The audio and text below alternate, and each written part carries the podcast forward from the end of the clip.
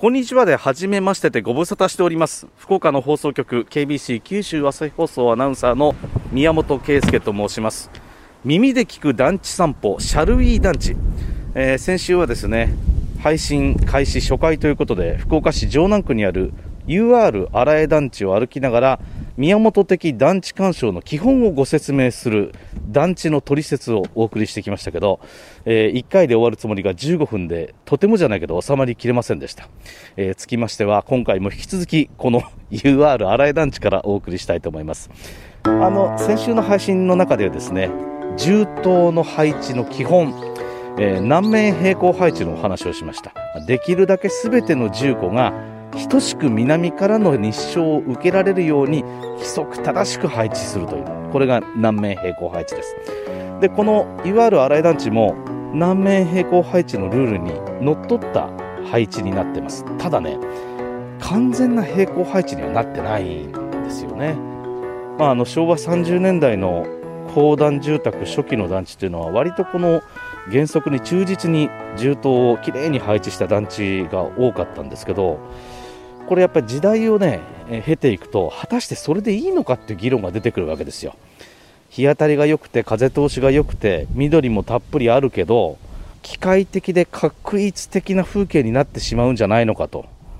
人工的な空間に見えてしまうんじゃないのかと。そんな空間で暮らしていくと窮屈なんじゃないだろうかといった議論がされていくことになるわけですね。まあ、そこでその土地の高低差とか団地の敷地の形とか、えー、まあその土地の条件に合わせてさまざまな試行錯誤が行われていくことになります。でこの新井団地は昭和40年の団地ですから住民がよりよく暮らせるためのさまざまな挑戦の跡がですねこう見ていくとああここにもあるなっていうのが見えてくるんですよね。そういう楽しみもこの昭和40年代ぐらいの団地にはあるんですよね。えー、っとここは今は4号棟とそれから15号棟の間にいますがこれあのさっき言ったように南面平行配置できちんと平行に立てれば4号棟と15号棟というのは東西に一直線に並ぶはずですよね。でも新井団地並んでないわけです。4号棟と15号棟が少し東西の軸がずらして配置されてるんですね。あの15号棟はほぼ真南に向かってベランダが向いてますが4号棟は少し東に向いてます。ほんの少しですけどね。南南東と言っていいのかな？に向いて立ってるわけです。で実際はですね真南と南南東ってそんなに日当たり変わらないですよね。ですからまあそのくらいの幅であえて規則性を外すことで景観にこうゆとりが生まれるし退屈さがなくなるし、まあ、人工的な風景じゃなくなりますからよりその人間っぽいと言いますかね人間生活のナチュラルな感覚に近づけようとしたんじゃないかっていう感じがするんですよね。だ実際にその四角四面の建て方じゃないから景観にねリズムがあるように見えるんですよ。うん、その辺もこう工夫の後かなというふうに思います。まああの先週の配信で団地の案内図を見てえー、団地干渉というのは謎解きだというふうに言いましたけどこの私が考える荒江団地の最大の謎はですね7号棟なんですね、えー、6号棟まで来ましたんで、はい、7号棟が正面に見えてきました。あのどんな謎かというと先週もお話ししたように各10個のベランダというのはおおむね南側に向いてそこに居間があるわけです。で、まあ、ダイニングキッチンもそうですよね。家族それ団らんとか食事とか日当たりのいい部屋がいいから、まあ、南側に向けて作るわけです。逆に南になくてもいい。つまり必ずしも日当たりを重視しなくていいお風呂とかトイレは北側に置いちゃった方がいいですよね、うん、ですからまあ各住戸にアクセスしている階段の隣にお風呂とかトイレがついているパターンが多い。まあ、階段も別に日当たりさんさんと日が当たらなくたっていいわけですもんね。だから北側に階段を置くっていうのはまああの理にかなっているわけです、はい、でこういう北の階段から入って玄関があって南に今がある銃刀を北入り階段室型銃刀というふうに呼びます。北入り北から入る階段室の、えー、銃刀ですね。で、まあ、これの北入りの階段室型っていうのは全国どこでも見かける皆さんが団地というと想像するあの洋館とかレンガみたいな横長のコンクリート建築ですね、まあ、団地の代表的な形ですけどこの新井団地もほとんどの銃刀がこの北入り階段室型銃刀です。ところがですよたった1棟だけ南側に階段がついた銃刀があるんですよ。なぜか南から入る銃刀が。それがねここです。目の前にある新井団地7号棟です。新井団地には35の銃刀がありますがここだけが南入り階段室型銃刀になってるわけですね。実際に見ると今私北に向いて歩いていってまして正面に見える7号棟に階段がついてます。つまり南側に向いて階段がついてるわけですね。で当然南側にベランダがついてます。ですから南から入るけどリビングとかはちゃんと南にあるんですよ、うん、だから南にベランダがついてるわけですよね。これちょっと北側に回ってみましょうかぐるっと。えー、南側に階段があって南側にリビングがあるということは北側に階段はないけどお風呂とかは北側についてるんでしょうね。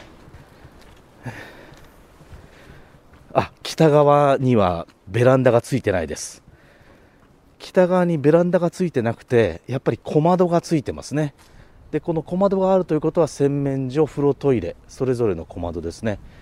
プラス腰高の窓がついてるんで北側のお部屋の窓があると。ただそこには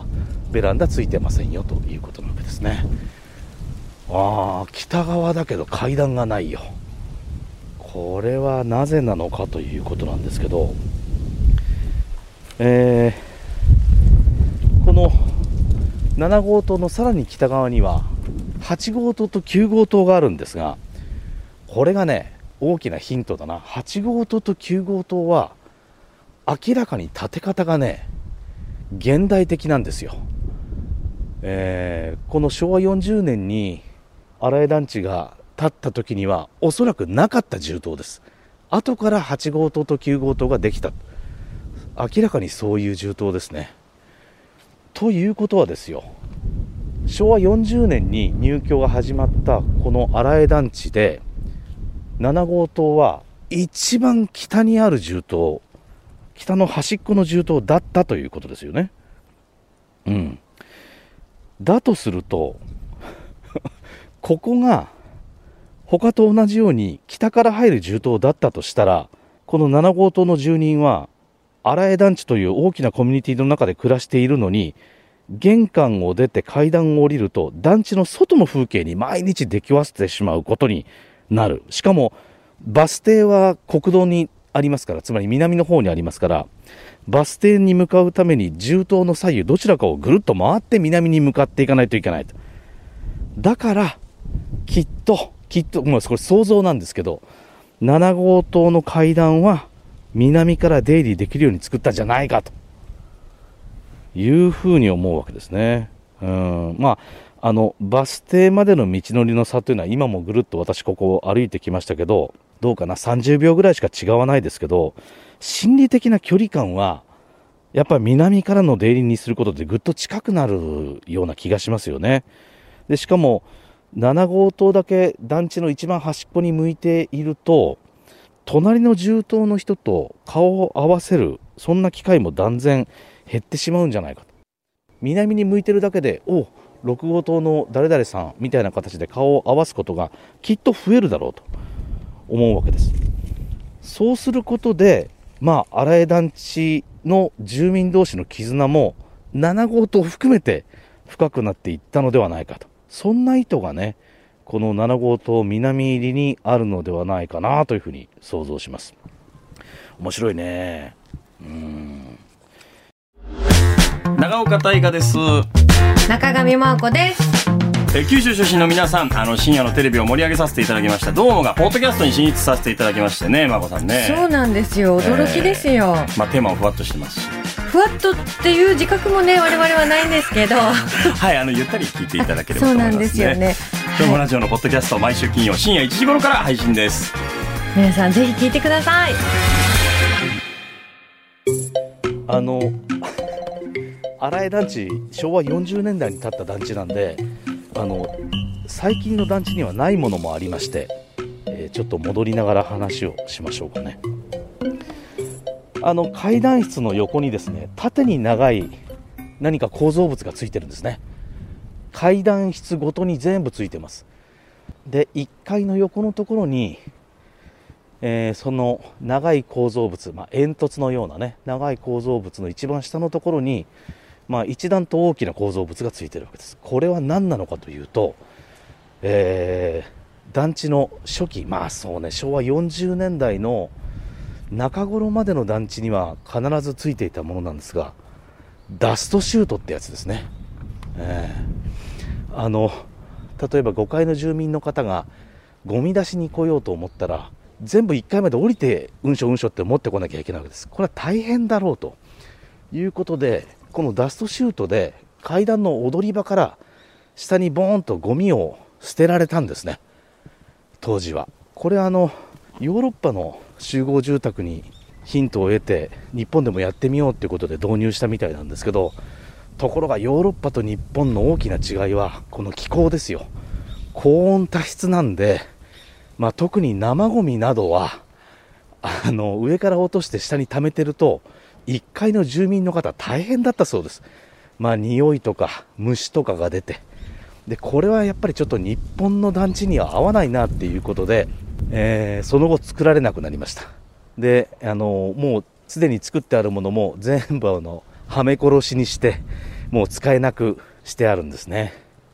でこのダストシュートがある団地というのが公団住宅の、まあ、公団住宅もっと言うと日本の団地の初期の形という象徴と言っていいかもしれませんね。あとはね 今はないものがいろいろあるんですよね。牛乳受けがあったりね。そうそう。昔はあの牛乳は牛乳屋さんが配達しましたから各住戸に新聞受けがあって牛乳受けがあったんよね。ああそれももうあここの団地は玄関のすぐ横に壁の中に牛乳受けがありますね。ああこれはねやっぱり時間が足りないな。荒江団地の楽しさはもっとあるんですけどあの今回は団地鑑賞、まあ、宮本はどういうふうにしているのかという、まあ、あの説明の回ということもありますので先週と今週の配信は。改めて荒江団地の魅力については日を改めてお送りすることにしましょうかね。ああともう一つはね寒い。寒いのでそろそろ録音をやめてしまおうと思います。えーまあね、見ていくといろいろあるんですよ、団地の謎とか団地のなるほどがね、そういうのをこう、えー週に1回皆さんになんとなくお届けできればというふうに思ってますんで、え2週にわたって宮本的団地鑑賞のポイントを取説代わりに紹介してきました。来週の配信ではですね、宮本の団地鑑賞のルーツともいえる思い入れの強い団地をブラブラしようと思っておりますので来週も木曜午前10時頃に配信します。どうぞよろしく。シャルウィー団地でした。